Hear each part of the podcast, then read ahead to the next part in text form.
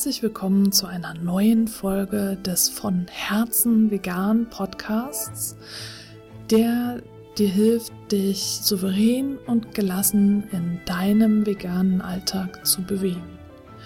Ich bin Stefanie und ich möchte dir in dieser Folge eine kleine Geschichte ebenfalls aus dem Buch Die Kuh, die weinte von Ajahn Brahm vorstellen. Und zwar habe ich diese Geschichte schon einmal vorgelesen für meinen von Herzen veganen Clan, also für die Mitglieder meines Clans und äh, möchte dir den Ausschnitt, die Lesung quasi hier präsentieren. Hör dir diese Geschichte an, wenn dir gerade etwas wirklich Schlimmes passiert ist und du damit haderst, warum es gerade dich getroffen hat. Dann wird sie dir helfen. Es gehört einfach zu unserem Leben dazu, dass wir auch negative Erfahrungen machen müssen. Und diese Geschichte zeigt uns, wie wir damit umgehen können. Eine Wagenladung voller Mist. Im Leben gibt es immer auch unangenehme Dinge, wie beispielsweise Klassenletzter zu werden. So etwas kann jeden überkommen. Der einzige Unterschied zwischen einem glücklichen Menschen und einem deprimierten besteht in der Reaktion auf Unheil.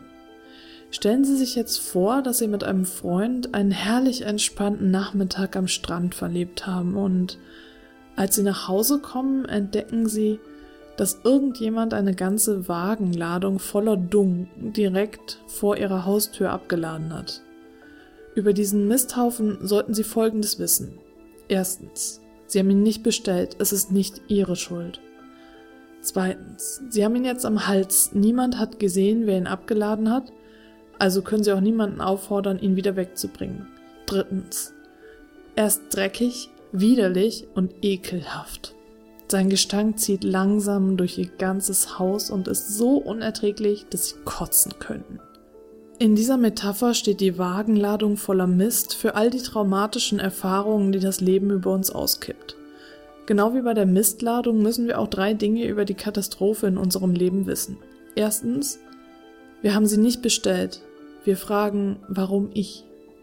Zweitens, wir haben sie am Hals. Keiner, nicht einmal unsere besten Freunde, kann sie uns wegnehmen, obwohl sie es vielleicht versuchen.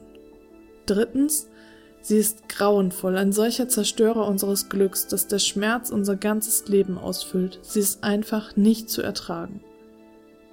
Wenn man eine solche Wagenladung voller Mist am Hals hat, gibt es zwei Möglichkeiten darauf zu reagieren. Die erste besteht darin, dass wir den Mist mit uns herumschleppen. Wir stecken etwas davon in unsere Taschen und unter unser Hemd. Ja, wir schütten sogar etwas davon in unsere Hosen. Und wenn wir dann mit diesen Miststücken herumlaufen, stellen wir fest, dass wir eine Menge Freunde verlieren. Sogar die besten Freunde scheinen sich nicht mehr so oft sehen zu lassen. Den Mist herumtragen ist eine Metapher für das Versinken in Depressionen, für negative Gedanken oder Wut eine ganz natürliche Reaktion auf Widrigkeiten des Lebens.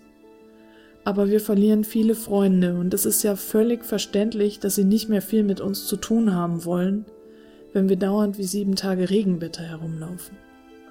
Schlimmer noch, der Misthaufen wird dabei nicht abgetragen, sondern reift gemütlich heran, so dass sein Gestank immer unerträglicher wird. Zum Glück gibt es einen zweiten Weg.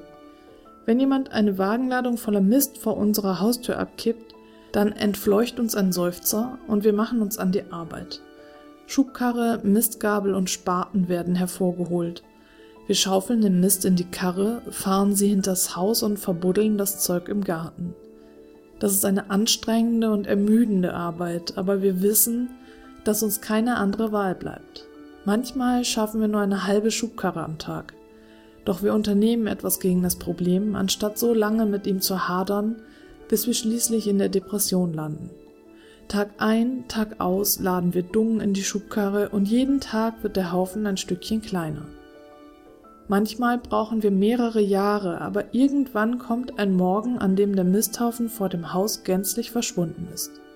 Außerdem hat sich in einem anderen Teil unseres Gartens inzwischen ein wahres Wunder ereignet. Die Blumen entfalten sich zu ihrer vollsten Pracht und ihr Duft erfüllt die ganze Umgebung, so dass Nachbarn und sogar Passanten vor Freude zu lächeln beginnen. Der Obstbaum in der Ecke kippt beinahe um, so reich ist er mit schmackhaften Früchten gesegnet. Er trägt so viele, dass wir unseren Nachbarn und sogar Vorübergehenden von diesen Wunderfrüchten abgeben können.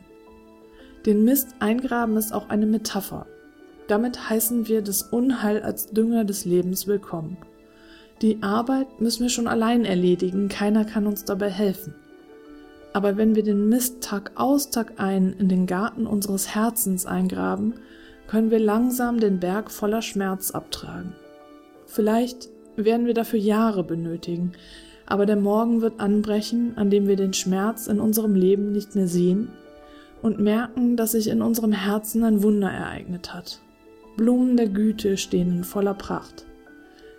Der Duft der Liebe erfüllt die Umgebung, unsere Nachbarn, unsere Beziehungen und sogar die Menschen, die am Garten vorübergehen. Dann neigt sich der Baum der Weisheit in der Ecke zu uns herab, überladen mit den süßen Einsichten in das Wesen des Lebens. Wir verteilen diese köstlichen Früchte großzügig, und sogar der zufällige Passant kriegt welche ab, auch wenn wir das gar nicht beabsichtigt haben. Wenn wir den Schmerz der Tragik erfahren, seine Lektion gelernt und unseren Garten angelegt haben, können wir bei großen Tragödien einander umarmen und einfach sagen, ich weiß. Und der andere wird begreifen, dass wir ihn wirklich verstehen. Das Mitgefühl setzt ein. Wir zeigen ihm die Schubkarre, die Mistgabel, den Spaten und ermutigen ihn zu grenzenlosem Eifer.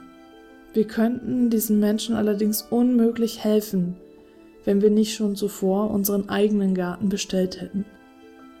Ich habe zahlreiche Mönche kennengelernt, die großartig meditieren können, den Widrigkeiten friedlich, gelassen und heiter begegnen. Doch nur wenige von ihnen sind große Lehrer geworden. Ich habe mich oft gefragt, woran das liegt. Heute glaube ich, dass jene Mönche, die es relativ leicht hatten und nur kleine Misthaufen wegschaffen und eingraben mussten, keine Lehrer wurden. Aber jene, die mit besonders großen Schwierigkeiten zu kämpfen hatten, die den Mist in aller Ruhe wegräumten und mit einem fruchtbaren Garten belohnt wurden, stellten sich als die großen Lehrer heraus.